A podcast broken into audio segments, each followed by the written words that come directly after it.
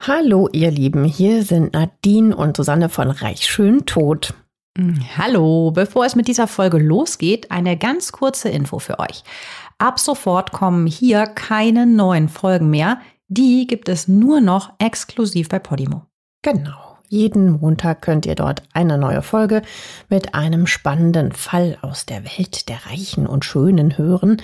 In den Show Notes findet ihr einen Link zu einem Angebot, um die Podimo App 30 Tage kostenlos zu hören.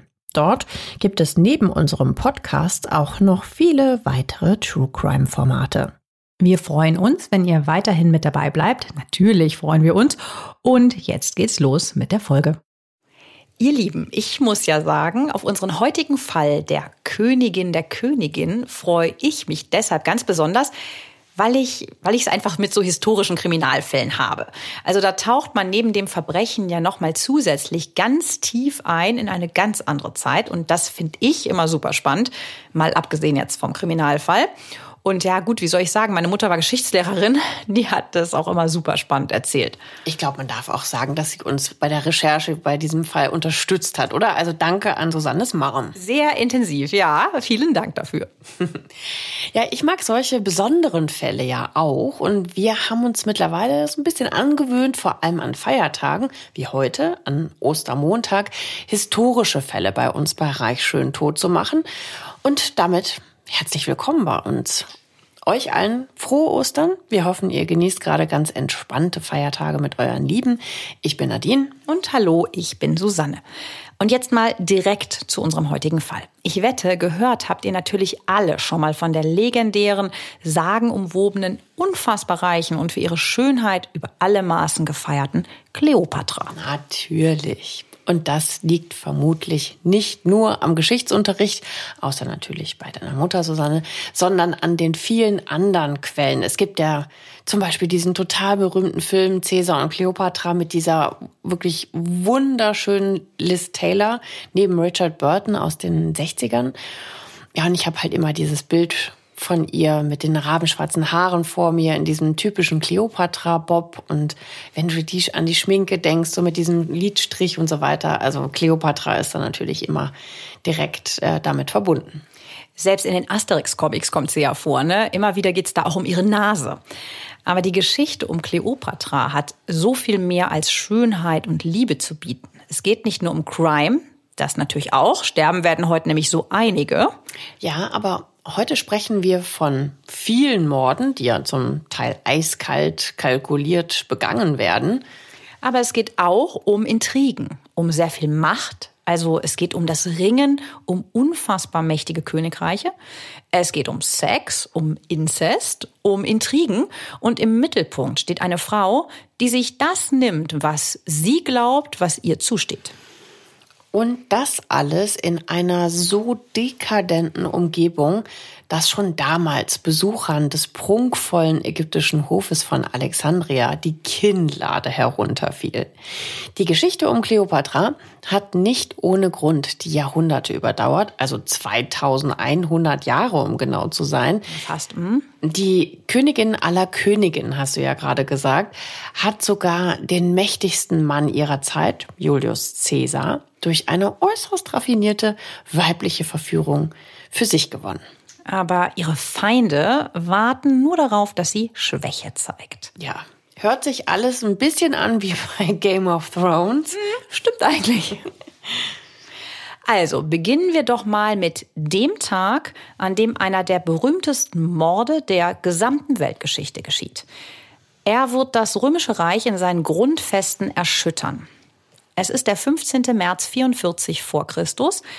Bei wem es jetzt nicht sofort klingelt, merkt euch das Datum mal. Es ist 11 Uhr am Vormittag, ein klarer Tag, es ist mild, die Menschen gehen ihren Geschäften nach. Karren fahren durch die staubigen Straßen, Leute rufen durch die Gassen, der Frühling kündigt sich langsam an in Rom. Der mächtige Gaius Julius Caesar ist auf dem Weg zum Senatsgebäude. Natürlich nicht zu Fuß, sondern er besteigt wie immer in seiner Stadtvilla seine Sänfte. Er trägt, zumindest wird das auf Gemälden der Situation später so dargestellt, eine weiße Tunika, vermutlich aus teurem Tuch, und darüber eine rote Toga, die an der einen Schulter, so stellen wir uns das jetzt mal vor, von einer prächtigen Spange gehalten wird. An den nackten Füßen hat er hohe geschnürte Ledersandalen, so war es damals zumindest üblich. Der Rand seiner Toga ist, so sagen Historiker, vermutlich mit goldenen Lorbeerblättern bestickt. Seinen Kopf krönt, nehmen wir an, ein goldener Reif, ebenfalls mit Lorbeer verziert, dem Zeichen des Siegers. Und das ist Cäsar, ja definitiv. Also ein strahlender Sieger. Mit 56 Jahren ist er der mächtigste Mann Roms und damit des halben Erdballs. Diese Position wurde ihm nicht geschenkt. Immer wieder hat er sich als Feldherr und begabter Stratege in den letzten Jahrzehnten mit Kämpfen herumgeschlagen, meistens siegreich. Und man darf ja auch nicht vergessen, ähm, Italien war ja nicht so, wie es heute ist, sondern es war halt einfach riesig. Ne? Das muss man vielleicht nochmal dazu sagen. Aus den Bürgerkriegen der letzten Jahre ist er als Konsul, oberster Priester, Richter und Oberbefehlshaber über das Heer hervorgegangen. Der Senat hat ihn auf sein Drängen hin mittlerweile zum Diktator Perpetuus ernannt, zum Diktator auf Lebenszeit. Caesar ist also auf der Spitze seiner Macht angekommen. Und das passt absolut nicht allen. Er hat sich nämlich schon lange mächtige Feinde gemacht. Und die wollen ihn beseitigen. Heute, hier, in der großen Halle des Senats, wohin er gerade auf dem Weg ist. Er ahnt vermutlich nichts. Kurz schießt ihm, so stellen wir uns das zumindest vor, allerdings auf dem Weg in den Senat ein Gedanke durch den Kopf. Heute Nacht, in der Nacht auf den 15. März, hatte seine Frau Calpurnia schlimme Albträume. Sie sah ihn im Traum auf dem Boden liegen, erstochen. Sie hat ihn heute Morgen unter Tränen angefleht, doch lieber zu Hause zu bleiben. Aber Cäsar wischt alle Bedenken beiseite. Was wäre er auch für ein Feldherr, wenn er sich von Albträumen leiten ließe, obwohl ihn heute Morgen zusätzlich wieder seine alten Leiden plagten. Das ist so eine geheimnisvolle Krankheit, die mit Krämpfen einhergeht. Später wird sich in der Forschung herausstellen, dass Gaius Julius Caesar an Epilepsie litt. Aber er tritt den Weg in den Senat an. Auch weil ihn der Senator Decimus Brutus extra zu Hause aufsucht und ihn bittet zu kommen, da heute wichtige Themen im Senat besprochen würden. Cäsar will Stärke zeigen. Gerade jetzt, in wenigen Tagen, will er Rom wieder einmal verlassen und gegen die Parther in den Krieg ziehen. Auf dem Weg in die Versammlungshalle der Senatoren von Rom pirscht sich ein Mann an die Sänfte des Diktators heran. Er folgt Cäsar. Die Sänfte stoppt und wird abgesetzt. Gaius Julius Caesar steigt heraus und geht die Stufen hinauf, die zu dem prächtigen Eingangsportal des Theater des Pompeius führen. Hier kommt der Senat zusammen. Die Versammlungshalle, in der die großen Entscheidungen über die Geschicke des römischen Weltreichs getroffen werden, liegt an einem weitläufigen Platz. Es ist ein eindrucksvolles, mehrstöckiges, ovales Gebäude mit Säulen davor. Innen im sogenannten Portikus, der Vorhalle, warten schon die anderen Senatoren auf Cäsar.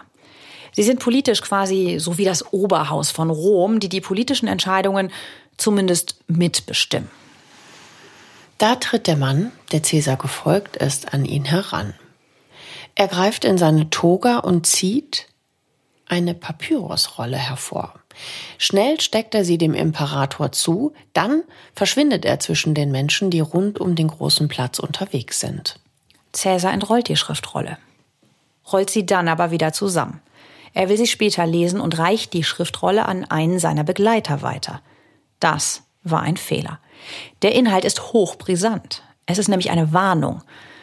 Es soll einen Komplott gegen ihn geben. Die Senatoren planen angeblich ein Attentat, den Mord des Diktators. Man spekuliert allerdings, dass Caesar vermutlich, selbst wenn er die Nachricht gelesen hätte, nicht anders gehandelt hätte. Natürlich entfacht seine Position schon lange Neid. Er muss sich ja ständig mit missgünstigen Konkurrenten herumschlagen. Für ihn ist das nichts Neues. Ne? Er wird ja ständig bedroht und deswegen nimmt er das auch nicht immer so ernst. Vor dem Senat trifft Cäsar noch einen anderen Mann, den Seher Spurinna, einen weisen Mann, der ihm schon oft die Zukunft aus Feuer oder aus Eingeweiden von Tieren gelesen hat. Spurinna sagte erst vor etwa einem Monat mit ernster Miene zu dem Imperator das sehr bekannte Zitat Cäsar, hüte dich vor den Iden des März. Die Iden sind übrigens die Mitte eines Monats im römischen Kalender.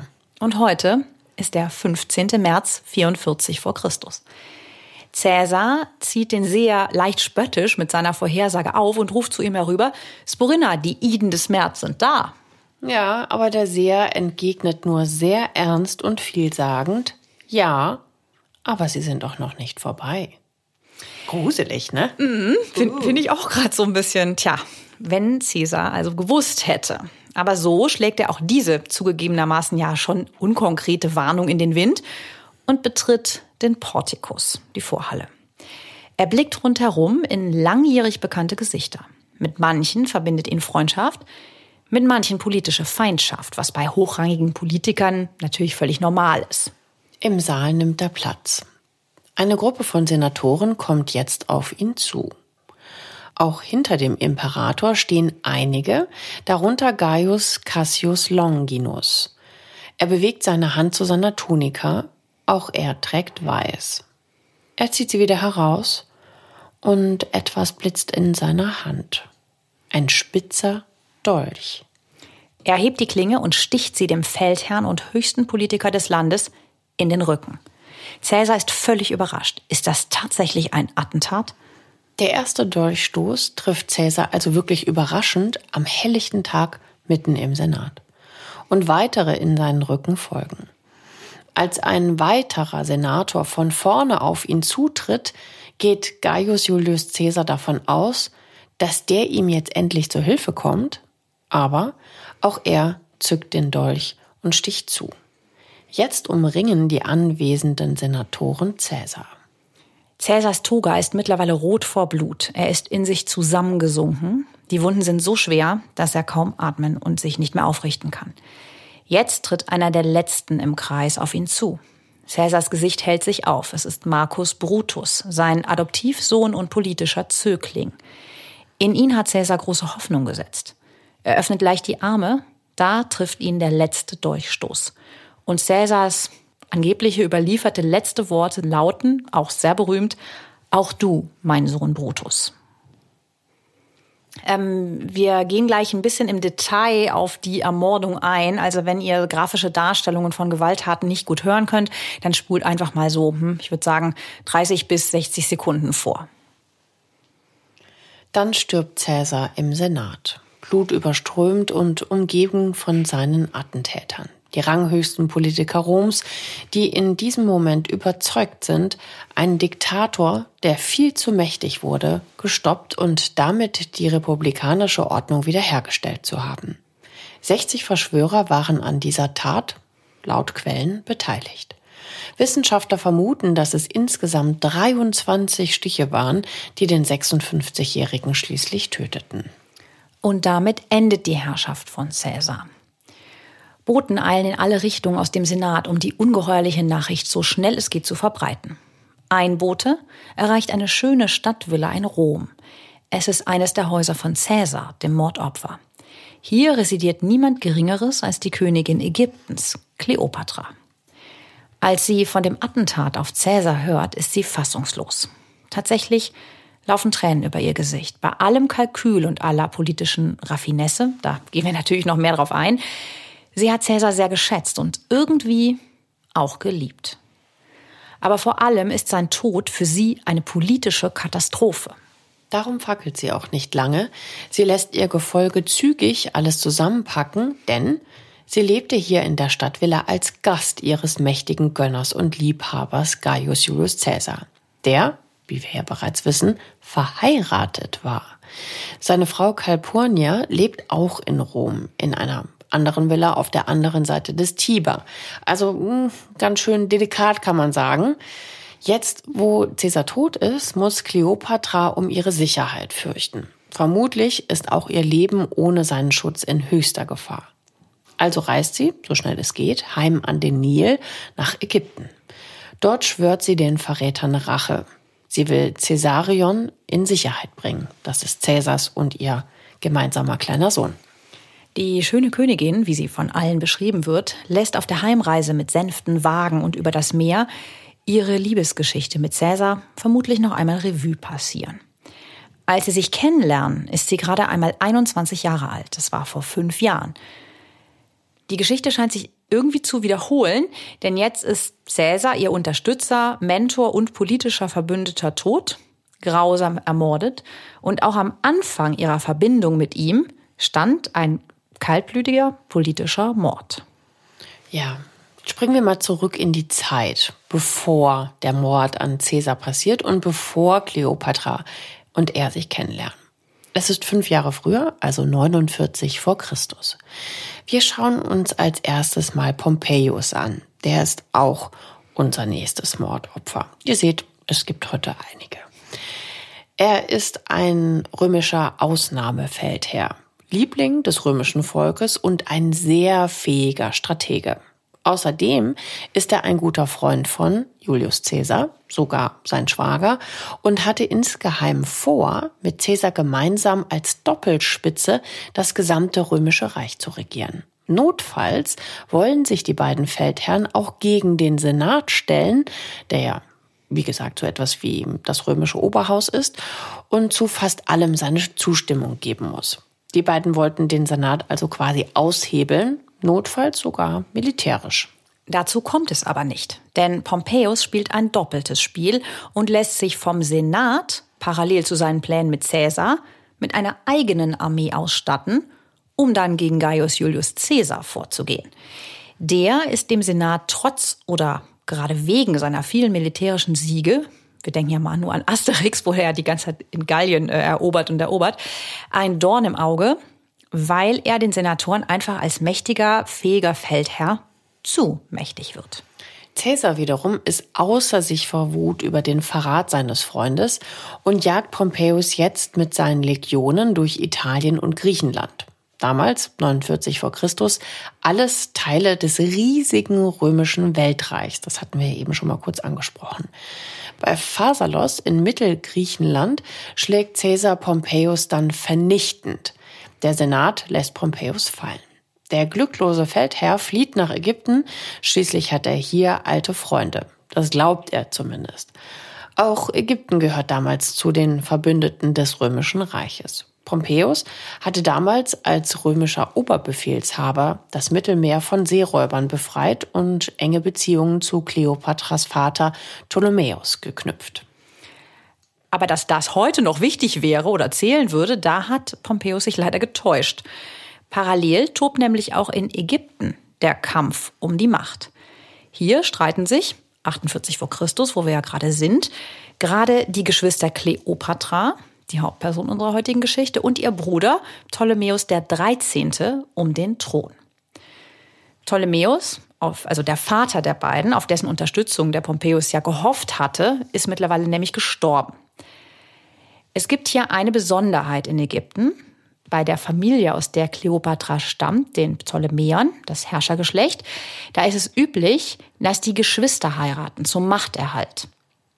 Also, dass da keine fremde Blutlinie reinkommt. Also über solche Sachen wie Inzest und so, das wussten die nichts und wie die Auswirkungen sind. Ja? Also die haben auch Kinder miteinander? Im Zweifel. Okay. Und wow. ähm, also einfach, Wahnsinn. die sollen halt zusammen das in der Familie halten, den Thron. So wurde vor drei Jahren von damals gerechnet, also als Pompeius das letzte Mal dort war, die damals 18-jährige Kleopatra nach dem Tod ihres Vaters, der auch Ptolemäus heißt, kurzerhand mit ihrem zehnjährigen Bruder, Ptolemäus dem 13., verheiratet. Beide haben natürlich ihre Ratgeber um sich, andere Personen des Hofes, die über die Pharaonenkinder ihre eigene Macht sichern wollen. Vor allem die junge, aber sehr gebildete Kleopatra ist einigen ägyptischen Beratern ihres jüngeren Bruders ein Dorn im Auge. Der Vormund des Kindkönigs Ptolemäus stachelt ihn darum immer mehr an, seine Schwester auszuboten und ohne sie zu regieren. Dazu wird dann auch ein Gesetz geschmiedet, das Kleopatra von der Regierung fernhalten soll und aus Alexandria, der Hauptstadt, verbannt. Kleopatra als die ältere und politisch viel versiertere will sich das natürlich nicht gefallen lassen und sind auf Rache. Sie will die Krone keinesfalls kampflos aus der Hand geben. Ägypten ist also 48 vor Christus, als der römische Feldherr Pompeius hierher flieht, total entzweit und befindet sich mitten im Geschwisterkrieg.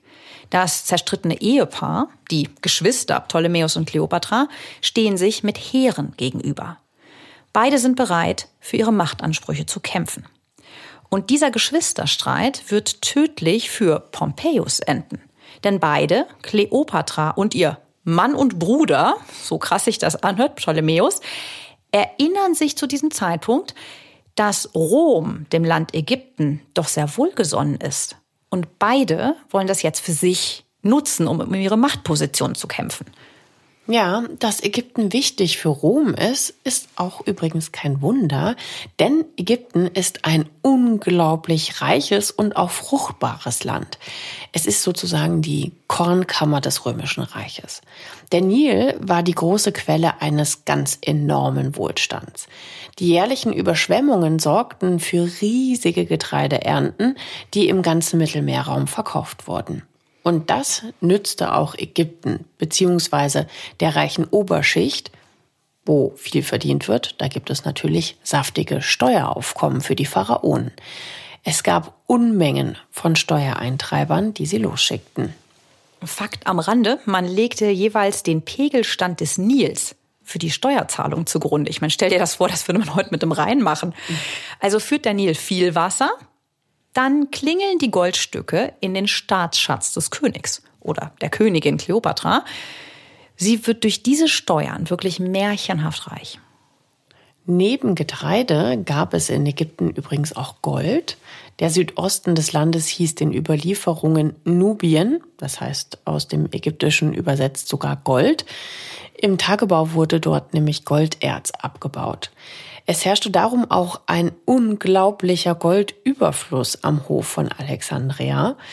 Die Pharaonen ließen sogar Alltagsgegenstände, sowas wie Kämme oder Krüge, Teller und vor allem auch ihre Götterstatuen, Totenmasken und sogar Särge aus purem Gold herstellen. Das muss man sich mal vorstellen. Ne? So viel gab das damals. Und heute ist man über einen kleinen Futzel irgendwie total happy. Und damals haben die daraus dann Kämme. Ja. Teller gemacht. Wir nehmen heute so vergoldete für Weihnachten, vergoldete Gabeln. Es ist natürlich darum auch klar, warum später immer wieder Tempelräuber in den Pyramiden, die ja die letzte Ruhestätte der Pharaonen sind, ihr Unwesen trieben, weil die Grabkammern dort waren wirklich riesige, märchenhafte Schatzkammern. Der Grund hinter dem großen Hang zum Gold ist übrigens, für die alten Ägypter hat es die Bedeutung von Reinheit. Es verlieh ihnen so glaubten sie zumindest, magischen Schutz im Diesseits und im Jenseits. Und da Gold schwer zerstörbar ist, war es auch das Symbol der Ewigkeit. Also der Hof der Pharaonen in Alexandria muss jedem Besucher damals wie ein Märchenland aus Tausend und einer Nacht vorgekommen sein. Unter Königen war es ja auch üblich, sich gegenseitig kostbare Geschenke zu machen. Also wir kennen diese großzügige Geste ja auch bei den biblischen Heiligen Drei Königen zum Beispiel. Die bringen ja auch Gold und Weihrauch als Geschenke mit nach Bethlehem. Und so sammelten sich noch mal mehr unermessliche Goldschätze am Hofe der Pharaonen. Kleopatra, das ist übrigens die siebte Kleopatra, regiert im ersten Jahrhundert vor Christus also über das reichste Land der Welt. Sie residiert in einem weitläufigen Palast und Tempelbezirk in Alexandria, also der Stadt, die Alexander der Große 331 vor Christus gegründet hat. Eine halbe Million Menschen leben in dieser Metropole. Griechen und Römer, Ägypter und Nubier, Gallier und Juden. Nachts weist Pharos den Schiffen den Weg. Der hoch aufragende Leuchtturm bewacht den größten Hafen und Handelsplatz der Antike. Alexandria ist auch eine Stadt des Geistes, in der die Elite der damaligen Wissenschaft forscht. Die Alexandrinische Bibliothek versammelt das ganze Wissen der Zeit, das muss man sich auch mal vorstellen, wie das gespeichert ist, natürlich auf einer halben Million Papyrusrollen. Aber jetzt nochmal zurück zum Ausgangspunkt im Jahr 48 vor Christus. Gaius Julius Caesar jagt also gerade seinen ehemaligen Freund, jetzt Feind, Pompeius durch das römische Reich. Der sucht nach seiner Niederlage Unterschlupf in Ägypten am Hofe von Alexandria, denn dieses wohlhabende Königreich war früher sein wichtiger Verbündeter. Es kann große Heere aufstellen. Vielleicht bekommt Pompeius hier ja Hilfe. Aber die Höflinge des mittlerweile 13-jährigen Kindkönigs Ptolemäus dem 13., also dem Bruder und Mann von Kleopatra, als sie hören, dass Caesar auf dem Weg nach Ägypten ist, um Pompeius zu stellen, da entscheiden sie, wir wollen uns lieber bei Caesar beliebt machen. Ja, der Kampf der Geschwister Kleopatra und Ptolemäus, das ist übrigens der 13 um die Krone führt hier in Ägypten zu einem Bürgerkrieg. Da ist es natürlich besser, man ist bei der Partei, die von Rom unterstützt wird. Die Ratgeber setzen auf Cäsar und eben nicht auf Pompeius. Ein kaltes Abwägen, wer ihm hier jetzt mächtiger erscheint. Und um ihre Loyalität zu Cäsar zu beweisen, greifen die Ratgeber zu einem klaren, aber grausamen Mittel. Ja, um Gaius Julius Caesar, den starken Mann aus Rom, für ihren König Ptolemäus den 13. einzunehmen, lassen die Höflinge Caesars Widersacher Pompeius kurzerhand ermorden. Ihm wird genau an seinem 58. Geburtstag ohne viele Umstände der Kopf abgeschlagen. So krass, oder? Und das wird's noch krasser, weil als Caesar in Ägyptens Hauptstadt Alexandria eintrifft, wird ihm dann einfach der abgetrennte Kopf seines ehemaligen Freundes wie so eine Art Trophäe überreicht. Das soll ihm zeigen, dass die Anhänger Ptolemäus auf seiner, also Caesars Seite stehen, ganz offensichtlich. Ja, ein heftiges Willkommensgeschenk, kann man sagen. Ja. Aber komischerweise reagiert Caesar zornig darauf.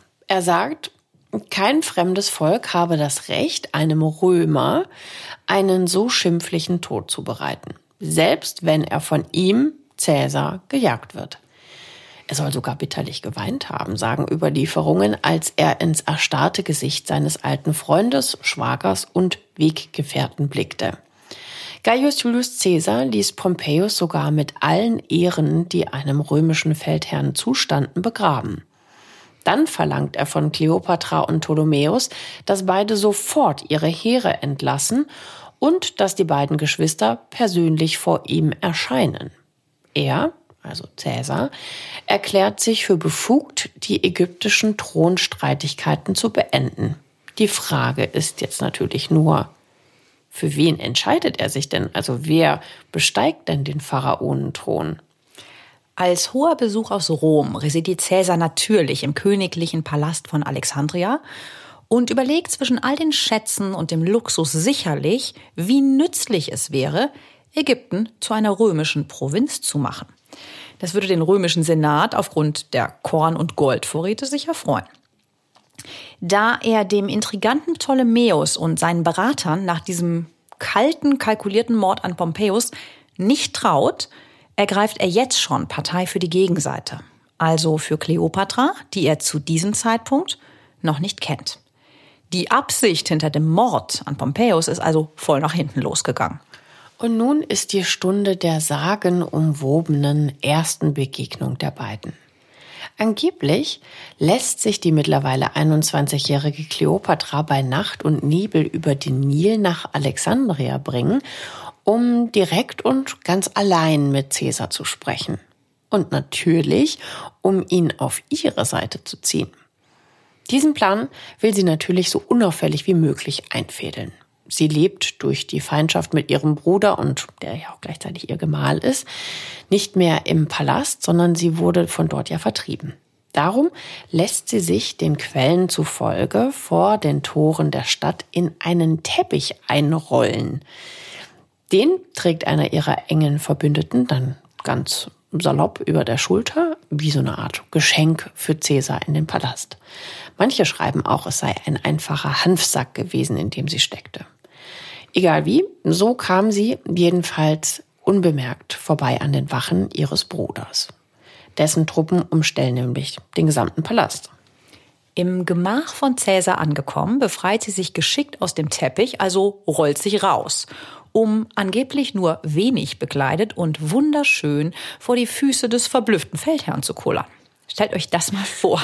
Also so geiles Bild, oder? Ich erinnere mich auch an die Szene im Film. Natürlich ist es so die Szene. Es kommt auch immer bei Kleopatra vor. Aber man muss sich es ja mal vorstellen. Sie ist eine schwerreiche, stolze Königin. Also das auch zu machen so, ne? Und Caesar soll manchen Quellen zufolge vom ersten Moment an hin und weg von ihr gewesen sein. Von ihrem Mut, aber wohl auch sehr von ihrer entzückenden Erscheinung. Das Liebesverhältnis beginnt je nach Quelle eventuell noch in dieser Nacht. Wobei man davon ausgehen kann, dass Kleopatra noch Jungfrau war. Ja, dann lass uns doch mal davon sprechen, wie Kleopatra eigentlich aussah. Denn sie wird ja immer als absolut unwiderstehlich beschrieben und auch als wunderschön. Ja, und dass sie natürlich mit ihrer Schönheit auch einen großen Feldherrn nach dem nächsten sich angelt. Es war ja nicht nur Cäsar, aber das erzählen wir dann später noch genauer, welche Liebhaber sie sonst noch so hatte. Was wir wissen, ist, dass Kleopatra ihre Schönheit sehr pflegte und bewusst unterstrich. Denn Zeit für Körperpflege mit teuren Zutaten zu haben, das ist ein absolutes Statussymbol. Öle, Salben, Parfums gehören nur zum Alltag der sehr Reichen und der Könige, und zwar nicht nur der Frauen, sondern auch der Männer.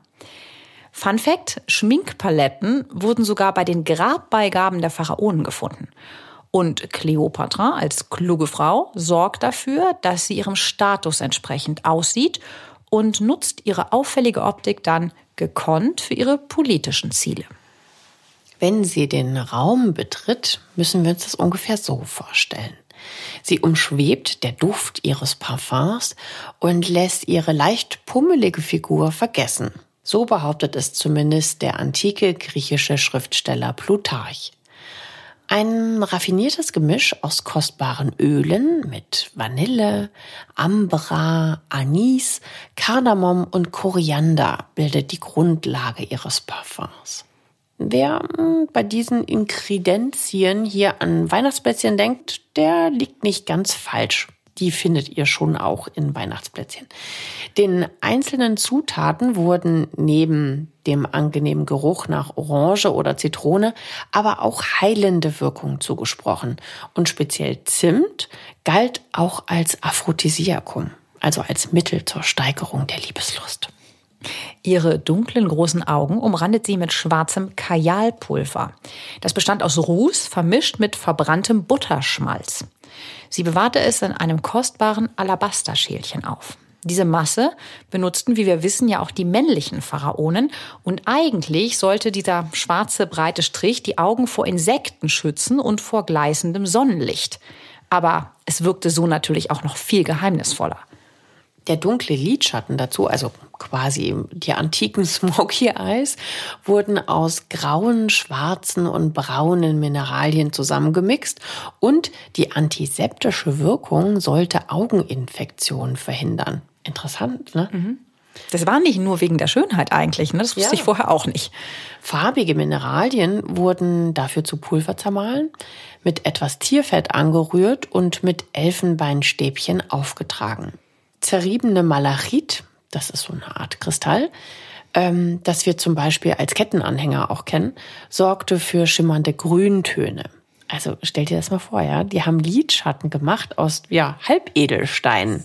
Das muss auch so ein bisschen gezwirbelt haben, oder? So, so ein bisschen gerieben. Ja, vielleicht durch das Tierfett ging es dann, aber ja, es ist auf jeden Fall unvorstellbar. Also vor allen Dingen auch mit dem Parfum. Das war ja nicht normal, dass man ein Parfum trug, ja. Mhm. Henna oder roter Ocker, die waren das Rouge jener Zeit. Wangen, Lippen und Hände wurden kräftig gefärbt, so wie in Indien, wenn man das ja auch kennt. So war Kleopatras Gesicht vermutlich ein beeindruckendes, aufwendig hingeschminktes Gesamtkunstwerk. Das kannte Cäsar so aus Rom sicher nicht. Sie verbrauchte zur Pflege auch viel kostbaren Honig. Ihre Lippen waren voll und geschmeidig durch regelmäßiges Einreiben. Sie ließ auch ihre schwarzen, langen Haare von Dienerinnen mit einer Öl-Honig-Ei-Emulsion pflegen. Legendär und bis heute bekannt sind natürlich auch ihre täglichen Bäder. Wir erinnern uns in der Eselsmilch, ja. Ihre helle Haut wurde dadurch angeblich ganz samtig, weich und zart. Gut, also bei dem Aufwand äh, muss es ja auch eine Wirkung haben. Ne? Aus Überlieferungen, Gerüchten und dem Geschmack der Epoche liefert auch ihr Biograf Alberto Angela in seinem Bestseller Cleopatra ein durchaus stimmiges Porträt. Laut dem italienischen Wissenschaftsjournalisten sind ihre Brüste fest und nicht allzu groß. Fest ist auch der Po. Die schmale Taille unterstreicht den Schwung der Hüfte. Ihre Augen sind ungewöhnlich groß. Die Nase verleiht ihrem Gesicht Charakter. Die Haut ist glatt, es findet sich kein einziges Haar darauf. Fast als wäre sie eine Statue. Wir haben euch auch mal Bilder in den Show Notes verlinkt, wie sie vermutlich ausgesehen hat. Doch es ist nicht nur das Aussehen, das Kleopatra so sinnlich erscheinen lässt. Sie sieht zwar sehr gut aus, eine seltene Schönheit ist sie aber nicht. Glaubt man den antiken Quellen, also den Schreibern, die zu ihrer Zeit oder kurz danach von ihr berichten, wie Plutarch, sieht es eher so aus. Kleopatra war nur deshalb mehr Frau als andere, weil sie ihren Körper so geschickt einsetzte. Ihre geschmeidigen Bewegungen, dazu noch ihre angenehme Stimme und vor allem ihre Intelligenz trugen das ihre dazu bei. Wie auch immer, sie war alles in allem eine sehr gepflegte, schöne und schlaue Frau. Es gibt übrigens auch eine Büste von damals, etwa 2000 Jahre alt, die zeigt sie mit einem eher runden Gesicht und es gibt auch eine Münze mit Prägungen von ihr. Da hat sie eine relativ große, leicht gebogene, also ganz böse könnte man sagen, Hakennase. Der antike Schriftsteller Plutarch, den du ja schon genannt hattest, der war sozusagen der Klatschreporter der Zeit des Römischen Reiches, der behauptete später, Ihre Schönheit war nicht so unvergleichlich und sie vermochte nicht durch den bloßen Anblick zu berücken. Dagegen übte sie in der Unterhaltung einen unwiderstehlichen Reiz aus und ihre Gestalt, verbunden mit der gewinnenden Art ihrer Unterhaltung und der sie umspielenden Anmut, hinterließ ihren Stachel. also man konnte sie nicht vergessen. Ja. Dazu muss man aber wissen, er kennt sie auch nur dem Hörensagen nach. Er hätte Kleopatra bestenfalls als kleiner Junge treffen können. Als sie starb, war er nämlich erst fünf. Neben ihrem gepflegten Äußeren ist es aber wohl vor allem ihre Persönlichkeit und ihr Esprit, die den mächtigen Cäsar 48 vor Christus vielleicht schon beim ersten Treffen zu ihrem Verbündeten und Liebhaber macht. Ja, weil ihr Vater, der der auch Ptolemäus hieß, also in dem Fall der Zwölfte, hatte nämlich für eine gute Ausbildung seiner Tochter gesorgt. Philosophen, Wissenschaftler, Künstler gingen bei Hof ein und aus.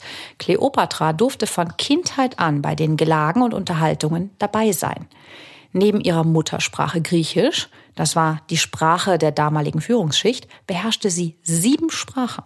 Äthiopisch, Hebräisch, Arabisch, Syrisch, Medisch, Parthisch und, äußerst erstaunlich für eine Pharaonin, sie soll die erste in ihrer Familie gewesen sein, die tatsächlich die Landessprache des Volkes, Ägyptisch, beherrschte.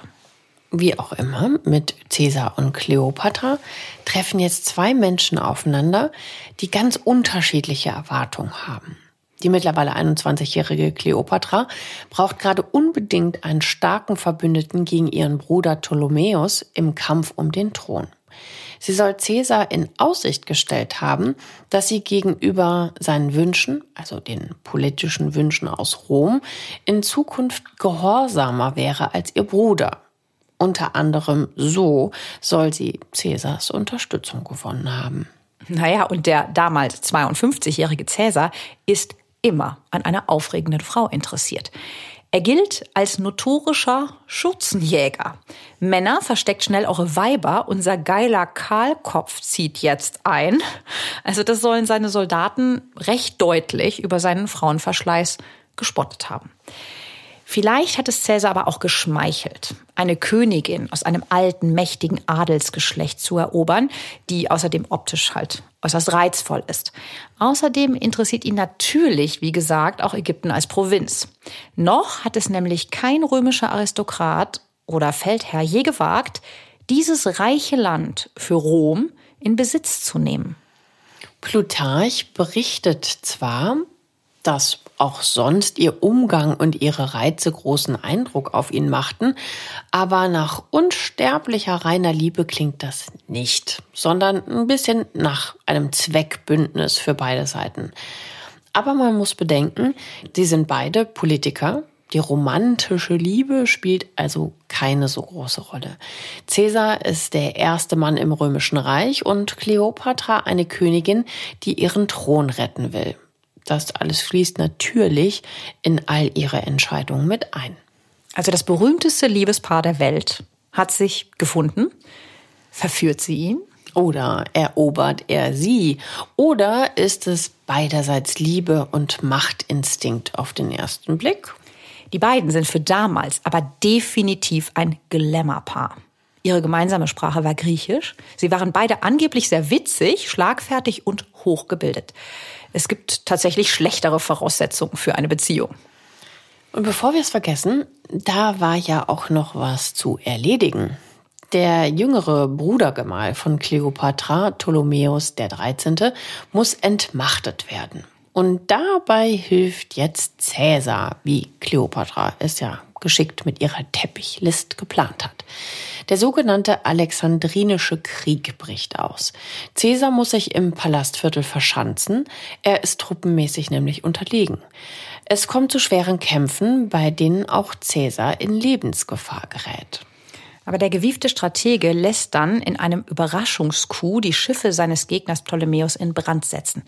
Dabei geht übrigens auch die weltberühmte Bibliothek von Alexandria mit dieser halben Million Papyrusrollen, also das Weltwissen, in Flammen auf. Ein Teil des gesamten Weltwissens wird da ein für alle Mal zerstört. Außerdem konnte Cäsar sein Heer mit dem Heer eines anderen befreundeten Feldherrn aufstocken und so schlägt er dann tatsächlich für Kleopatra die Truppen ihres Bruders Ptolemäus in die Flucht und sichert ihr den Thron. Der junge König Ptolemäus versuchte noch zu fliehen und über den Nil zu entkommen und, da folgt der nächste Tote unserer Geschichte, er ertrinkt angeblich bei dem Versuch, hm, möglicherweise wurde aber auch nachgeholfen. Kleopatra scheint ehrlicherweise kein Stück um ihn getrauert zu haben. Sie heiratet jetzt unverzüglich den zweiten jüngeren Bruder, denn so sieht ja die gesetzliche Regelung aus. Es muss zumindest formal immer eine Doppelbesetzung des Thrones geben. Und um das Erbe der Ptolemäer zu erhalten, heiraten jetzt wieder die Geschwister untereinander. Insgesamt waren es mit Kleopatra übrigens fünf Königskinder. Der zweite jüngere Bruder, den sie heiratet, heißt wieder, wie der Vater und der Bruder, Ptolemäus, diesmal dann der 14. Er ist zwölf Jahre alt und nun ist Kleopatra mit Cäsars Hilfe wieder rechtmäßige Königin von Ägypten. Ob verheiratet oder nicht, macht für ihre Affäre im Grunde überhaupt keinen Unterschied, denn Cäsar ist es ja auch. Sie zeigt sich dem römischen Imperator jetzt nach dem Sieg als großzügige Gastgeberin und unternimmt mit ihrem mächtigen Gast und Liebhaber eine zweimonatige Nilreise. Kleopatra will ihn enger binden und ihm die Wunder und immensen Reichtümer ihres Landes zeigen. Und Ägypten ist beeindruckend. Die Hauptstadt Alexandria alleine, wo die Dynastie der Ptolemäer, also Kleopatras Vorfahren, residieren, ist die prachtvollste und einwohnerreichste Metropole der Mittelmeerwelt. Gegen Alexandria wirkt selbst Rom nur wie eine Ansammlung von Ziegelbauten. In Rom tuschelt natürlich alles. Von den Hexenkünsten der exotischen Königin im fernen Ägypten ist die Rede. Man verteufelt Kleopatra als Kurtisane vom Nil, als Regina Meretrix, Königin Hure, heißt das mal schön aus dem Lateinischen übersetzt. Die Vokabel haben wir nicht gelernt. Hm, die Pharaonen treten ja auch im eigenen Land als gottgleiche Herrscher auf und den Römern sind diese Gebräuche der der orientalischen Despoten sehr suspekt. Allerdings, davon kann man ausgehen, hält Kleopatra Cäsar nicht aufgrund von reiner Liebe an ihrer Seite, sondern vermutlich eher aus strategischen Überlegungen. Das erreicht sie wahrscheinlich, also dass er auch so lange auf der Nilreise bleibt, mit einer Mischung aus rhetorischem Geschick, Überzeugungskraft und Sexappeal. Die Orgien, wie sie im Cleopatra-Film mit Liz Taylor stattfinden, gab es bei dieser Nilfahrt den Quellen zufolge allerdings nicht. Das kommt erst später, als Kleopatra auf Marcus Antonius trifft. Aber amüsiert haben sich die beiden trotzdem sicher. Kleopatra selbst teilt bei ihrer Rückkehr nämlich mit, dass sie schwanger von Cäsar sei. Im September 47 bringt Kleopatra einen Sohn zur Welt. Cäsars Vaterschaft sehen einige moderne Historiker heute mit Skepsis. In der Antike hielt sich der Argwohn, ob tatsächlich er jetzt der Vater ist, dagegen in Grenzen. Klar, die sind einfach mal davon ausgegangen. Der antike Biograf Suetonius, der circa 100 Jahre später das Leben Cäsars beschreibt, bemerkt zu dem Thema sehr zurückhaltend, Cäsar willigte ein, einem Sohn, den sie geboren hatte, seinen Namen zu geben. Und der lautet Ptolemäus, klar, er ist ja Ptolemäer, Kaiser oder auch Caesarion, der kleine Cäsar. Damit hat Kleopatra einmal mehr den Rückhalt gefestigt, den sie und auch Ägypten durch den mächtigen Cäsar jetzt hat. In seinem Testament erwähnt Cäsar dieses Kind später übrigens nicht. 47 vor Christus, also rund ein Jahr nach seiner Ankunft, verlässt Cäsar Ägypten und zieht zurück nach Rom. Er stationiert drei Legionen in Ägypten. Deren Befehlshaber, Rufinus, soll die Königin beschützen, sie aber auch überwachen. Im besten Einvernehmen lädt er Kleopatra und den kleinen Sohn Caesarion dann nach einem weiteren Jahr zu sich nach Rom ein. Dort hat er allerdings, wie erwähnt, eine Ehefrau, Calpurnia. Das ist die, die ihn ganz am Anfang unserer Geschichte vor dem Attentat gewarnt hat. Aber so weit sind wir ja noch nicht. Ebenso wie seine beiden verstorbenen Frauen vor Calpurnia stammt sie aus allererstem römischen Hause. Auch die Ehe von Calpurnia und Caesar war vor allem durch politisches Kalkül geprägt. Dennoch ist es natürlich ein großer Affront, dass Caesar ihr die ägyptische Geliebte und Mutter seines außerehelichen Kindes jetzt direkt in Rom vor die Nase setzt, in seiner anderen Villa als Kleopatra mit ihrem ganzen Gefolge, ihrem Sohn Caesarion und auch dem Brudergeneral Ptolemäus, der muss ja dann da auch mit, im Juli 46 vor Christus nach Rom kommt, gerät sie in die triumphalen Feierlichkeiten für die großen Siege Cäsars. Und das sieht so aus, da werden Gefangene der unterlegenen Staaten den römischen Bürgern vorgeführt und ausgestellt wie Tiere. Kleopatra muss vermutlich mit ansehen, wie ihre jüngere Schwester Arsinoe öffentlich als Ägypterin gedemütigt wird. Das liegt daran, dass die sich im Kampf gegen Kleopatras ersten Mann und jüngeren Bruder Ptolemäus XIII. auf dessen Seite gestellt hatte. Als Caesar dann dessen Armee geschlagen hatte, nahm er Arsinoe in Gewahrsam und hier in Rom bei diesem Triumphzug demonstriert er nochmal öffentlich seine Macht über alle, die sich gegen ihn stellen. Also so in Ketten durch die Stadt und mit Sachen beschmissen werden und so. Ne? Mhm. Für Cleopatra auch nicht ganz einfach, ne? das so ein bisschen weglächeln zu müssen, obwohl sie wahrscheinlich ihre Schwester ja auch mag. Ja, gut, aber das war halt ein Geschwisterkrieg, ne? Und mhm. sie war auf der falschen Seite. Andererseits erweist sich Caesar Cleopatra gegenüber als Kavalier. Er ehrt seine Geliebte dadurch, dass er auf dem neu errichteten Forum, das ist das Caesar-Forum, eine goldene Statue aufstellen lässt. Kleopatra ist dort als Liebesgöttin Venus dargestellt, nackt, dem Bade entsteigend, mit hochgestreckten Armen, um ihre Haare zu bändigen. Also so wirklich beliebt dürfte Kleopatra in Rom zu der Zeit nicht gewesen sein. Ne? Also ihr ganzes Auftreten, all das, auch die Statue, das ist alles natürlich ein Affront. Sie lebt in Caesars Villa, rechts des Tiber, als Regina Amica, befreundete Königin, und gibt dort exklusive Gartenfeste. Man konnte sie also auch wiederum schlecht ignorieren. Cäsar wohnt mit seiner Frau Calpurnia in seiner anderen Stadtvilla, praktischerweise nur 15 Senftenminuten entfernt. So sah er Kleopatra sehr viel und regelmäßig in der Zeit. Überleg, was die gekotzt haben muss, dass die Kleopatra da ist. Da hast du diese exotische Schönheit, die jeder toll findet. Stadtgespräch auch, mit ja, Sicherheit. Total beliebt, dann hat sie auch noch ein Kind. Also das ist ja Horror. Das wäre heutzutage immer noch schlimm, aber damals war das wahrscheinlich irgendwie ganz furchtbar. Ja, ich glaube, sie konnte nicht viel sagen. Es war halt einfach ein Machtding. Ne? Mhm. Es ging ja nicht um Liebe oder Gefühle und schon gar nicht von der Frau. Aber Kleopatra galt als hochmütig und anmaßend. Also so beliebt war sie nicht. Dennoch strömten die gehobenen Kreise von Rom dann natürlich zu ihren Empfängen. Und äh, ja, dafür war es einfach zu exotisch, dafür waren sie zu neugierig. Und sie wollten natürlich die schöne und unermesslich reiche Königin aus Ägypten alle sehen. Sie ist mit ihrem orientalischen Hofstaat hier und da sie eine Meisterin der Selbstinszenierung ist, ist sie mit ihren kostbaren Gewändern und aufwendiger exotischer Aufmachung bald natürlich das Stadtgespräch. Da Cäsar aber Alleinherrscher ist, also er ist Diktator auf zehn Jahre und wird ja später als Diktator ähm, auf Lebenszeit ernannt, kann es sich aber niemand erlauben, was gegen sie so richtig zu sagen oder zu unternehmen, solange sie unter seinem Schutz steht. Sie reist nach Ägypten zurück, als Cäsar in Spanien wieder Aufstände bekämpfen muss. Aber im März 44 kommt sie dann nochmal nach Rom. Cäsar steht öffentlich zwischen zwei Frauen. Er will sich nicht scheiden lassen, denn die Ehe mit Calpurnia, der Tochter des einflussreichen Senators und Konsuls Piso, sichert seine Machtbasis in Rom. Er will aber auch nicht auf Kleopatra verzichten.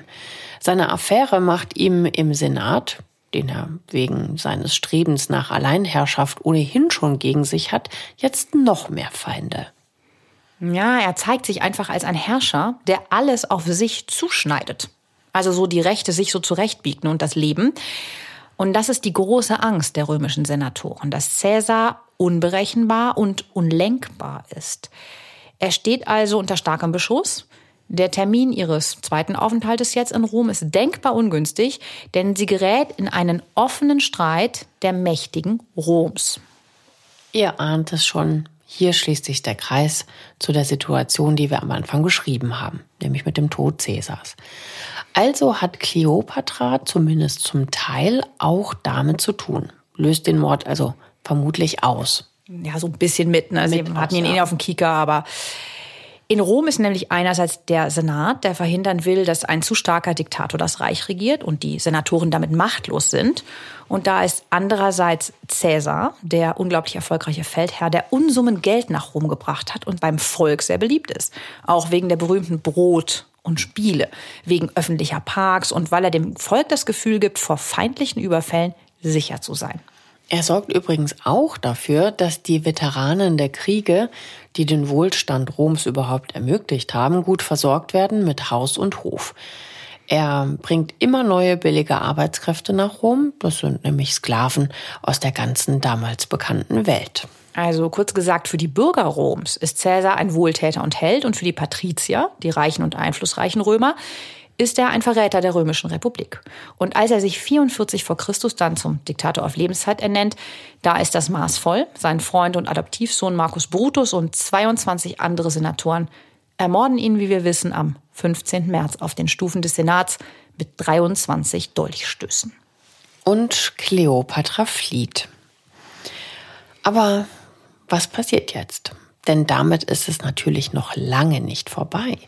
Die wirklich große Liebesgeschichte steht tatsächlich erst bevor. Und zwar in Gestalt des nächsten römischen Feldherrn. Das ist Marcus Antonius. Als erstes gibt es nach der Rückkehr von Kleopatra nach Ägypten schon wieder einen prominenten Toten. König Ptolemäus der 14., also der zweite, mittlerweile 14-jährige Bruder den Kleopatra ja nach dem ersten Bruder geheiratet hat und der offiziell mit ihr regiert, stirbt plötzlich und unerwartet hm. an Gift. Wer hinter dem Anschlag steckt, ist nicht überliefert. Ein böser Verdacht lastet aber auf der Königin vom Nil.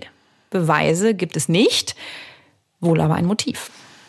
Da nach ägyptischer Tradition eine Frau ja nur gemeinsam mit einem männlichen Mitregenten herrschen kann, setzt Kleopatra jetzt ihren erst dreijährigen Sohn Caesarion unter dem Namen Ptolemäus den 15. auf den Thron und verleiht ihm den Beinamen Vater und Mutterliebender Gott, Ptolemäus der 15. Caesarion und seine Mutter Kleopatra sind nun die letzten Ptolemäer auf dem Pharaonenthron. Ihre beiden Brüder, mit denen sie ja jeweils schon verheiratet war, sind ja bekanntermaßen tot. Dieses Machtkonstrukt Mit ihr quasi als Alleinherrscherin wird ihr vermutlich gut in den Kram gepasst haben. Ja, sie zeigt sich jetzt aber tatsächlich auch als verantwortungsbewusste Königin. Das ist auch gerade dringend nötig, denn in Ägypten wütet gerade die Pest und Hungersnot. Also weil das Hochwasser des Nil ausgeblieben ist. Und so sind die Felder halt nicht so fruchtbar. Und hier zeigt sie sich tatsächlich sehr umsichtig. Sie sorgt zum Beispiel für Getreidelieferungen und Hilfe für die Bevölkerung, und zwar aus den königlichen Getreidespeichern. Und sie schafft ungerechte Steuern ab. Es gibt überlieferte Erlasse von ihr, über 2000 Jahre alt. Da tadelt sie zum Beispiel das Verhalten der Beamten. Sie dürften die Bauern nicht ohne triftigen Grund von den Äckern abziehen, weil deren Arbeitskraft die Grundlage des Reichtums ist. In ihrer Regierungszeit wendet sich vieles zum Guten. Die Wirtschaft stabilisiert sich. Im Römischen Reich dagegen geht nun nach Cäsars Tod natürlich der Kampf um die Macht unerbittlich weiter. Es ist ein politisches Tauziehen. Also wir verkürzen mal unsere Berichte auf das, was für Kleopatra wichtig wurde.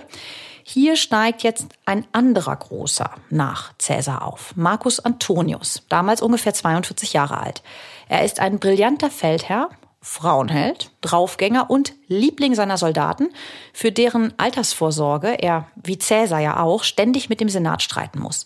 Er ist sehr pragmatisch im Umgang mit der Macht und wird als leidenschaftlich und spontan beschrieben. Ihm hatte Calpurnia, also Cäsars Witwe mittlerweile, das Testament Cäsars übergeben. Im Grunde genommen ist Marcus Antonius gerade Alleinherrscher im Römischen Reich und sieht seine erste Aufgabe darin, den Senat für die Billigung des Mordes an Cäsar zu bestrafen und die Rädelsführer des Anschlages, das sind Marcus Brutus und Gaius Cassius Longinus zur Strecke zu bringen. Eine militärische Vergeltungsjagd durch den Mittelmeerraum beginnt. Durch das Testament Caesars ist dessen Großneffe Octavianus als Caesars offizieller Erbe auserkoren. Caesar selbst hatte mit Calpurnia keine Kinder und der Sohn mit Kleopatra, der Caesarion, war ja in Caesars Testament, wie gesagt, nicht berücksichtigt und hätte natürlich auch in Rom niemals Herrscher sein können. Der damals 18-jährige Großneffe Cäsars, das ist Octavianus, ist unerfahren in Politik und Kriegsführung, ist oft kränklich, ein kühler, berechnender Mann, wenig impulsiv, aber sehr machtbewusst. Und der wird uns dann als dritter Feldherr noch beschäftigen mit Kleopatra.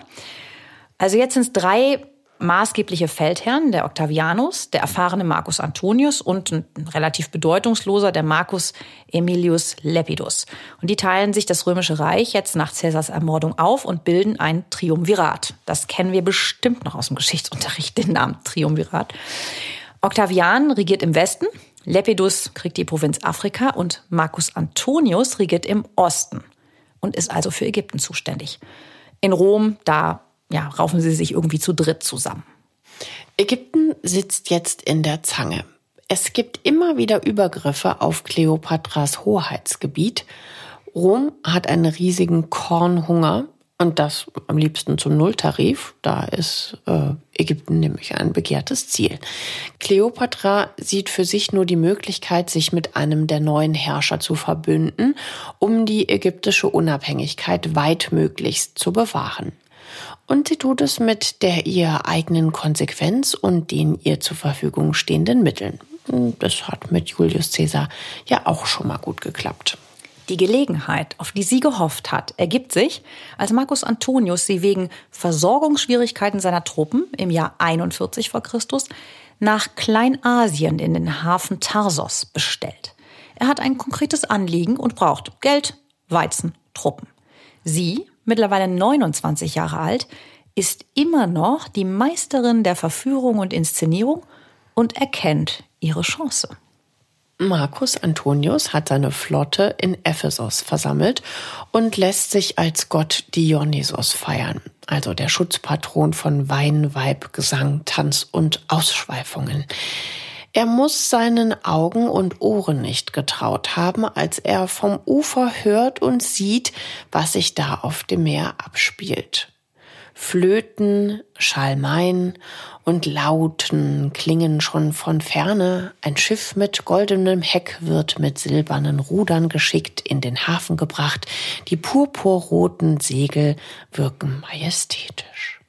Und als das Schiff näher kommt, erkennt er Nymphen und junge Knaben mit Flügeln wie Eros, kaum bekleidet. Sie umringen ein Lager, sie fächeln mit Palmwedeln.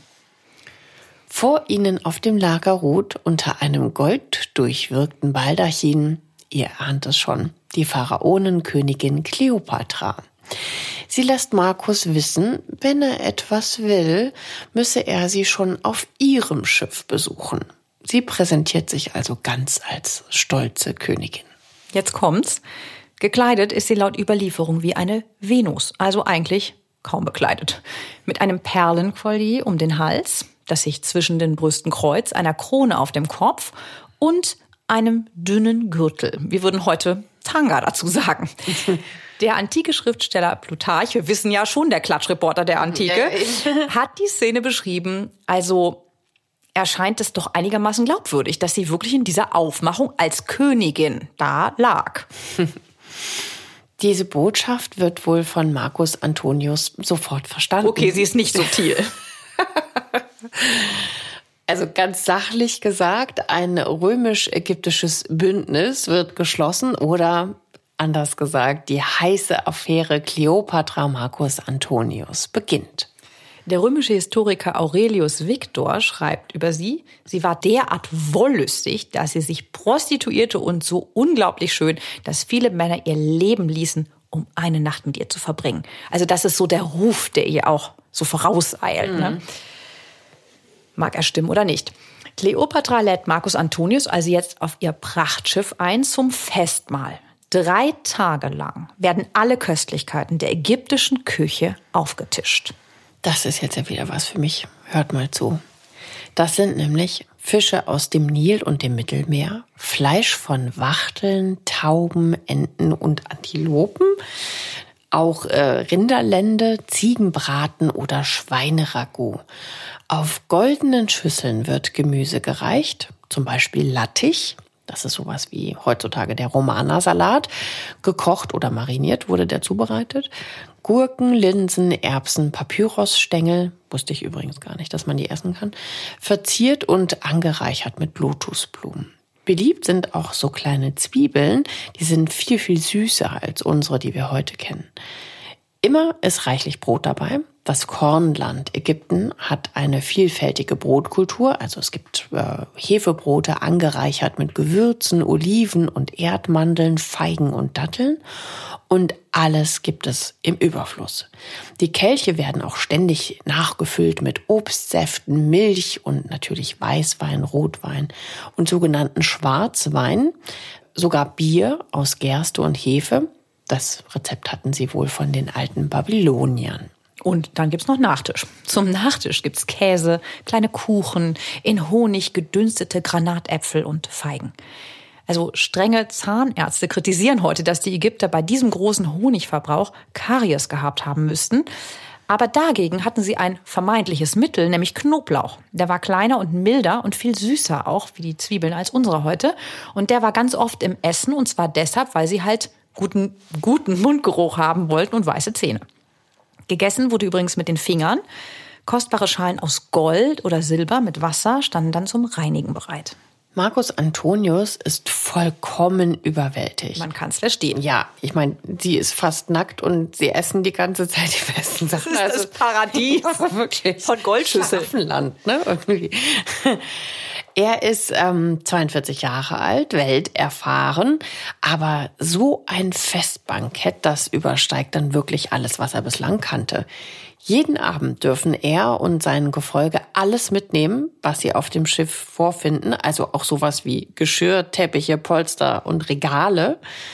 Und am dritten Abend löst die Königin Antonius zu Ehren sogar eine Perle in einem Glas mit Essig auf und trinkt das Gebräu was umgerechnet bedeutete, sie verzehrte bei einem Diner die unglaubliche Summe von 10 Millionen Sesterzen. Das ist, wenn man das so ungefähr umrechnen kann, eine halbe Million Euro. Also unfassbar dekadent. Ja, also Sesterzen war ja die damalig die römischen Taler. Die Währung quasi. Genau. Also die beiden lassen sich ohne Umschweife aufeinander ein. Sie brauchen sich gegenseitig als Liebende und auch als Politiker. Kleopatra sucht wieder Schutz für sich und Ägypten und weiß ganz genau, dass sie sich gegen Rom nur behaupten kann, wenn sie einen starken Partner hat. Und Marcus Antonius muss ja sein immer kampfbereites Heer versorgen. Und da ist Ägypten mit diesem scheinbar nie versiegenden Getreide- und Goldstrom natürlich genau richtig. Vermutlich waren sich Marcus Antonius und Kleopatra vom Wesen her auch ähnlicher eigentlich als Caesar und Kleopatra. So schreibt der römische Schriftsteller Plutarch. Sie würfelte, zechte und jagte mit ihm, und wenn er nachts mit den einfachen Leuten seine Späße trieb, ging sie mit ihm als Dienerin verkleidet. 40 vor Christus, kurz nach der ersten Begegnung, werden die gemeinsamen Zwillinge Helios und Kleopatra geboren. Da ist Antonius schon längst wieder auf dem Weg zu neuen Schlachten. Über Kleinasien und Griechenland kämpfte er sich wieder bis nach Italien durch. In Rom hat Cäsars Adoptivsohn, wir erinnern uns, Octavianus, mittlerweile Fuß gefasst. Ein Gespinst von Intrigen und Gerüchten bringt ihn und Marcus Antonius immer wieder in Konfrontation. Es geht, wen wundert das, um Legionen, Geld, Rechtmäßigkeit und gebrochene Verträge. Sie raufen sich immer wieder zusammen, denn sie eint der Wille zur Macht. Die ältere Schwester Octavians namens Octavia soll Frieden bringen und die vierte Ehefrau von Marcus Antonius werden. Also das ist ja auch einfach immer, um politische Bündnisse zu besiegeln, diese Hochzeiten. Ne? Mhm. Und sie gilt in Rom als großes Vorbild, als tugendhafte, unpolitische, treusorgende Ehefrau. Ein Jahr später bereits bringt Octavia in Rom die gemeinsame Tochter zur Welt und die drei verbringen den Winter gemeinsam in Athen. Hier hat Marcus Antonius sich schon bei seinem letzten Feldzug so etwas wie einen Urlaub vom Feldherrendasein gegönnt. Die beiden heiraten, aber die Gerüchteküche in Rom brodelt weiter. Es gibt ja im Hintergrund immer noch Kleopatra. Diese Entwicklung und enge Bindung an Octavia in Rom wird Kleopatra in Alexandria nicht gefallen haben. Im Sommer 37 vor Christus bricht Marcus Antonius wieder in seinen Teil des römischen Reiches auf. Das ist ja das Ostreich. Das heißt, er wird auch bei Kleopatra in Ägypten vorbeischauen. Und das passt wiederum der Ehefrau Octavia in seinem Schlepptau gar nicht. Und dann entscheidet er sich quasi, weil auf Kleopatras eindringlichen Wunsch schickt er tatsächlich Octavia nach Rom zurück. Da ist Octavia übrigens gerade erneut schwanger. In Rom findet das ihr Bruder Octavianus natürlich gar nicht lustig und ist tief empört. Der machthungrige Adoptivsohn von Caesar, Octavianus, will das Verhalten von Marcus Antonius außerdem für seine eigenen Interessen nutzen. Er hetzt jetzt ganz gezielt gegen seinen Rivalen. Octavianus kommentiert das Nachhauseschicken seiner Schwester öffentlich so. Der schwächliche Weiberheld Marcus Antonius ist der raffinierten Ägypterin hörig. Er nennt Marcus Antonius sogar Kleopatras Sklaven. Natürlich eine Schande für einen Feldherrn und Politiker. Also es wird immer deutlicher, dass im römischen Weltreich kein Platz für zwei starke Männer ist. Im Grunde läuft alles auf eine blutige Auseinandersetzung zwischen Marcus Antonius und Octavianus hinaus. Doch die Römer haben echt genug jetzt von Machtkämpfen und die Elite der Hauptstadt steht noch auf Seiten von Marcus Antonius. Also will Octavianus ihre Unterstützung gewinnen, muss er irgendwie Marcus Antonius in ein noch viel schlechteres Licht setzen. Er baute gezielt ein neues Feindbild auf. Dem vernünftigen, tugendhaften Westen des Römischen Reiches steht die lüsternde, sittenlose, bedrohliche Herrscherin Kleopatra aus dem Orient gegenüber, die viel zu viel Einfluss auf einen römischen Feldherrn hat, nämlich Marcus Antonius.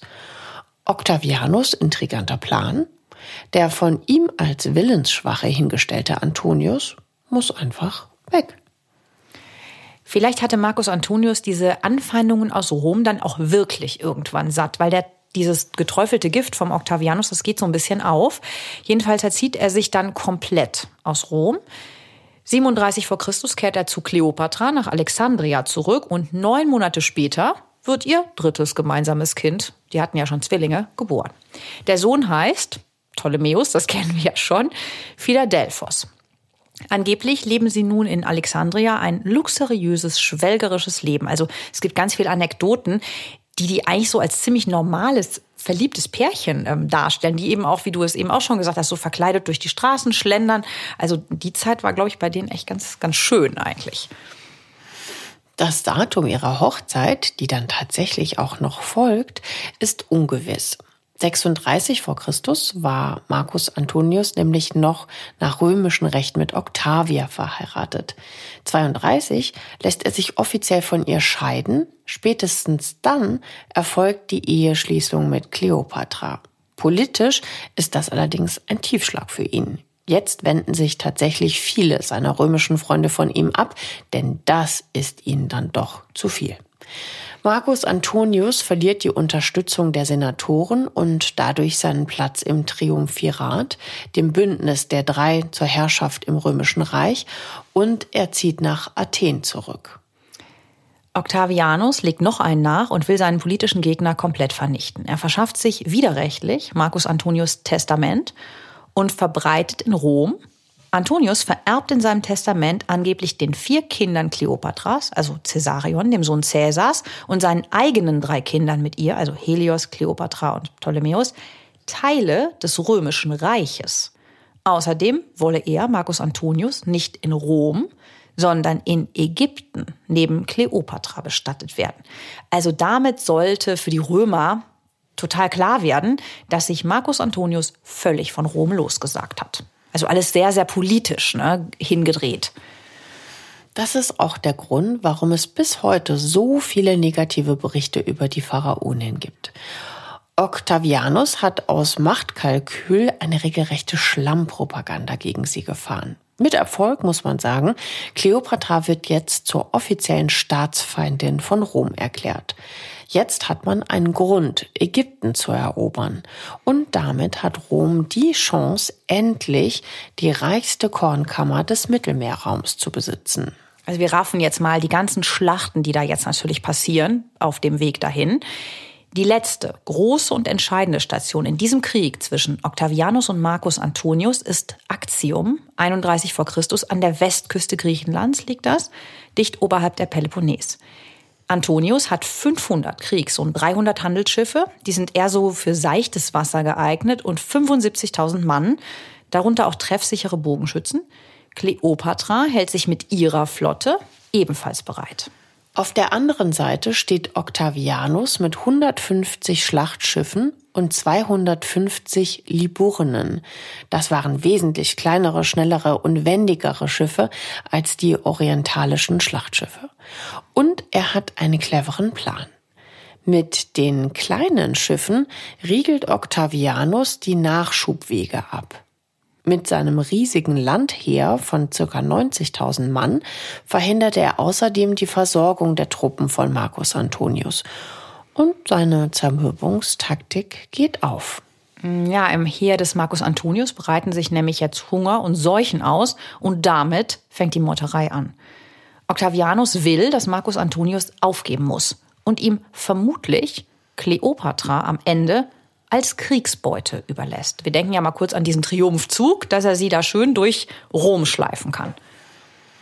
Marcus Antonius erkennt wohl, dass er nicht gewinnen kann und will zumindest mit heiler Haut davonkommen.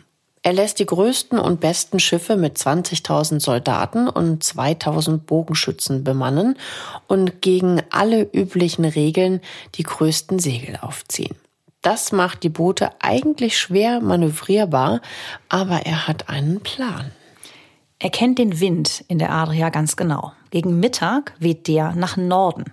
Die gegnerischen Reihen der Boote, die seinem und Kleopatras Schiffen gegenüberstehen, werden kurz auseinandergetrieben und genau durch diese Lücke will er durch die feindlichen Reihen stoßen. Allerdings setzen ihm die gegnerischen Schiffe auf dem Weg dorthin sehr zu. Die Soldaten von Octavianus rammen die Ruder der Schiffe von äh, Marcus Antonius und werfen Feuertöpfe auf die feindlichen Schiffe. Kleopatra sieht das Flaggschiff ihres Geliebten brennen, denkt, die Schlacht ist aussichtslos und erkennt ebenfalls die Lücke in den Reihen der Schiffe. Sie handelt kursentschlossen und haut mit ihren Schiffen und der Kriegskasse. Marcus Antonius sieht das mit Entsetzen, steigt auf ein kleineres Boot um und flieht ebenfalls der ägyptischen Königin hinterher. Er erreicht tatsächlich Kleopatras Flaggschiff und geht zu ihr an Bord. Und das besiegelt den Anfang vom Ende. Ja, seine Legionen verzichten jetzt natürlich auf weiteren Kampf. Die fühlen sich vermutlich auch ein bisschen von ihrem Anführer im Stich gelassen und ergeben sich. Kleopatra segelt geradewegs weiter nach Alexandria. Was ein bisschen verwunderlich ist, sie gibt hier nämlich die Niederlage nicht zu, sondern lässt das Siegeszeichen setzen. Das Volk jubelt ihr daraufhin zu. Als die Wahrheit allerdings ans Licht kommt, verschanzt sie sich in ihrem Palast. Sie plant eine Flucht nach Indien. Caesarion, ihren Sohn mit Caesar, der ist jetzt mittlerweile 16 Jahre alt ungefähr, erklärt sie für volljährig und schickt ihn mit seinen Lehrern nach Rhodos. Marcus Antonius verschwindet in seiner Residenz und sucht vermutlich Trost im Alkohol. Ist ja eigentlich auch irgendwie tragisch, dass, dass es jetzt so endet. Jetzt will er äh, in einem letzten Gefecht auf einer Insel vor Alexandria die Situation noch einmal für sich entscheiden, aber seine Soldaten verweigern ihm mittlerweile den Gehorsam. Bisschen verständlich auch. Er hat mittlerweile das Charisma des ruhmreichen Feldherrn verloren. Seine Soldaten laufen jetzt zu Octavianus über. Alexandria, die Hauptstadt Ägyptens, fällt daher fast kampflos. Wir schreiben jetzt das Jahr 30 vor Christus. Für Kleopatra ist die Situation extrem brenzlig. Sie zieht sich in den Isis-Tempel zurück und lässt den Eingang verrammeln. Marcus Antonius bekommt die Botschaft, dass seine Frau Kleopatra tot sein soll. Er hat alles verloren. Seine Legionen, seinen politischen Einfluss und jetzt auch noch seine das kann man jetzt schon vermuten, große Liebe. Er ist völlig verzweifelt und stürzt sich in sein Schwert. Das war ja damals so die gängige Art, sich als Feldherr das Leben zu nehmen. Aber jetzt wird's noch mal hochdramatisch. Marcus Antonius ist nämlich gar nicht sofort tot. Ja, es ist so ein bisschen wie Romeo und Julia der Antike. Seine Getreuen korrigieren nämlich jetzt die Botschaft. Kleopatra lebt aber sie ist im Tempel der Göttin Isis mit Octavianus Wachen vor der Tür. Der schwer verwundete Antonius lässt sich daraufhin dorthin tragen. An Seilen zieht man den Halbtoten hinauf und Quellen besagen, dass er dort im Isis-Tempel in Kleopatras Armen stirbt. Ja irgendwie tragisch romantisch, wenn man das jetzt mal so ein bisschen blümisch sagen will. Ne? Ja, wenn man mal so überschlägt, ne, wie es auch mit Cäsar war und auch mit ihr. Ich glaube, bei dem waren vermutlich von all diesen Personen am meisten Gefühle im Spiel. Mhm. Denn wir wollen euch mal nicht die Mutmaßung der Geschichtsschreiber verheimlichen, dass vielleicht sogar Kleopatra selber das Gerücht von ihrem Tod gestreut hatte, um Marcus Antonius zum Selbstmord zu treiben. Vielleicht, um nochmal, nennen wir es mal Verhandlungsspielraum bei Octavianus zu bekommen. Denn sie verhandelt jetzt hart mit den Gesandten von Octavianus. Ihr Goldschatz lagert nämlich noch bei ihr im Isis-Tempel. Den braucht aber Octavianus dringend, um seine Soldaten zu bezahlen. Und er möchte zu gerne auch seine schöne, verruchte Beute Kleopatra lebendig im Triumphzug durch Rom führen. Und darum treffen sich jetzt Kleopatra und der dritte römische Feldherr Octavianus. Also die sagenumwobene ägyptische Königin, Verführerin, Taktikerin und mittlerweile der dritte römische Feldherr. Kann sie auch ihn um den Finger wickeln, wie Cäsar und Marcus Antonius davor? Wie genau das Treffen abgelaufen ist, dazu gibt es verschiedene Versionen. Bei dem einen Historiker tritt sie als verführerische Schönheit auf und bringt Cäsars Briefe zu dem Treffen mit. Wir erinnern uns, Cäsar war ja der Adoptivvater von Octavianus. Er soll ja ganz offiziell dessen politisches Erbe in Rom antreten. So erinnert Kleopatra Octavianus an ihren gemeinsamen großen Mentor. Sie gibt sich folgsam und fällt angeblich sogar vor ihm auf die Knie. Bei Plutarch scheint sie eher auf Mitleid zu spekulieren, aufgelöst in Tränen, mit vor Reue zerkratzten Brüsten. Er berichtet von einer gebrochenen Frau, die mit zerzauster Frisur und im Unterkleid mit dem römischen Feldherrn Octavianus über die Zukunft ihrer Kinder feilscht. Vergeblich. Sie bekommt keinerlei Zusagen von ihm. Diesmal lässt der dritte mächtige Mann aus Rom die Pharaonin tatsächlich abblitzen. Dieser Heerführer das merkt sie schnell, wird vor ihr nicht schwach. Zumindest stimmt er ihrer Bitte zu, nämlich, dass sie ihrem Gemahl Marcus Antonius ein prächtiges Begräbnis ausrichten darf. Mittlerweile ist Kleopatra sicher klar, dass sie alles verloren hat. Sie tritt in Hungerstreik, damit sie beim Triumphzug in Rom möglichst elend aussieht. Denn das blüht der damals 39-Jährigen als Kriegsbeute in Ketten durch Rom laufen. Da wären wir dann quasi wieder bei Game of Thrones. Ja, da wissen wir aber auch of Shame. Da wissen wir aber auch, wo das immer alles herstammt. Ne? Das ist halt keine reine Erfindung, sondern das war wirklich so. Und dann beginnt der letzte Akt. Bis zum Schluss, das muss man echt sagen, weiß sie sich zu inszenieren. Sie bittet den Eroberer, noch einmal das Grab des Marcus Antonius aufsuchen zu dürfen. Sie darf.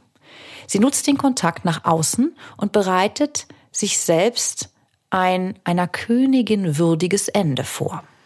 Plutarch berichtet uns von den letzten Stunden Kleopatras, vermutlich am 12. August im Jahre 30 vor Christus.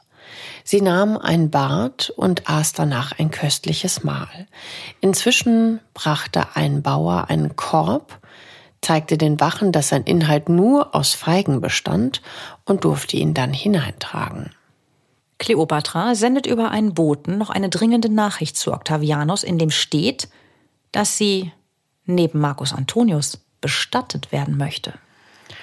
Octavian weiß sofort, was das heißt. Sie macht gerade seine schönen Pläne vom Triumphzug zunichte. Er schickt sofort einen Boten zu ihr zum Isis-Tempel los und lässt die Türen aufbrechen. Sie finden Kleopatra. Tot. Auf ihrem goldenen Bett liegend.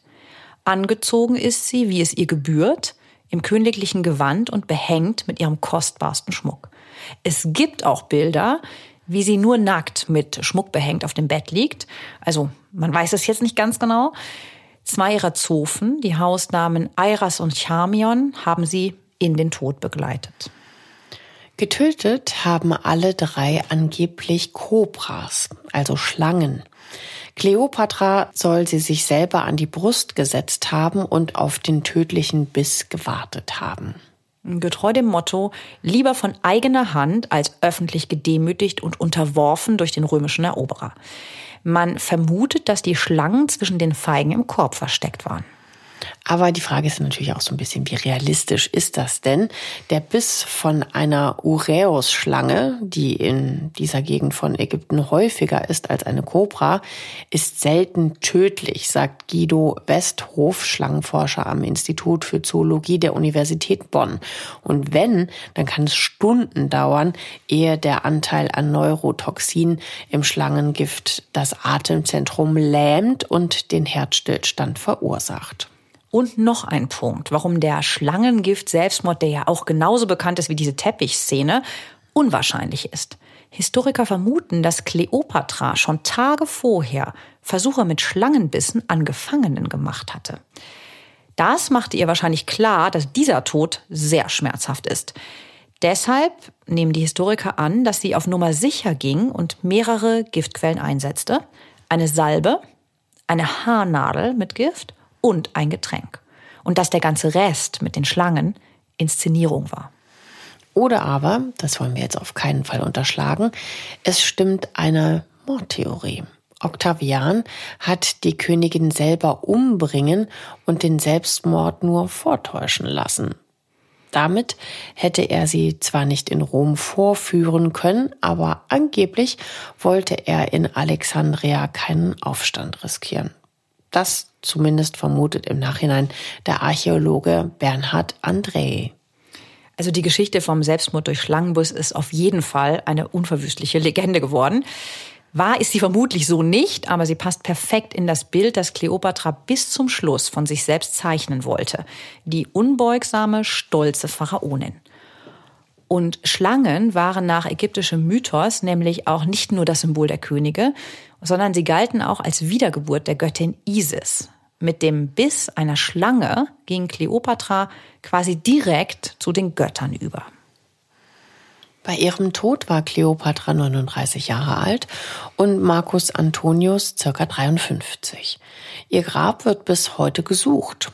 2008, 2009 untersuchten Archäologen 50 Kilometer westlich vom antiken Alexandria den Tempel Taposiris Magna und fanden dort einen Kleopatra-Kopf aus Alabaster sowie 22 Bronzemünzen mit dem Profil der Königin und eine Maske von Marcus Antonius. Vielleicht ist das ja auch sogar der gesuchte Platz.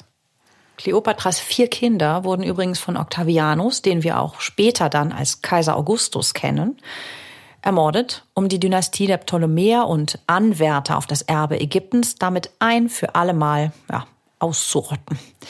Der Name Marcus Antonius wurde auf Urkunden und Statuen gelöscht. Ägypten wurde römische Provinz, direkt dem Kaiser Octavianus bzw. Augustus unterstellt. Mit Kleopatra geht also das Ptolemäerreich unter, als sie als letzter weiblicher Pharao stirbt. Diese wirklich ungewöhnliche Frau hat immer wieder Maler, Dichter und Filmemacher inspiriert. Sogar William Shakespeare schrieb über sie.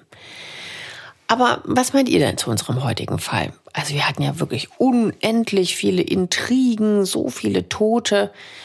Hattet ihr auch mal wieder genauso Spaß wie wir, in so eine historische Welt irgendwie reinzuschlüpfen und da mal reinzuschauen? Wir fanden es cool. Ja, es interessiert uns auf jeden Fall, wie ihr das findet, weil es ist ja schon immer sehr anders. Aber ja, schreibt uns dazu gerne, schreibt uns auch gerne wieder andere Themen, auch da. Wir nehmen das immer gerne auf. Ähm, bewertet und abonniert uns gerne auf Podimo und folgt uns auf unserer Instagram-Seite. Und wir hören uns nächsten Montag wieder. Wir freuen uns auf euch. Tschüss. Bis dahin, schöne Woche. Tschüss.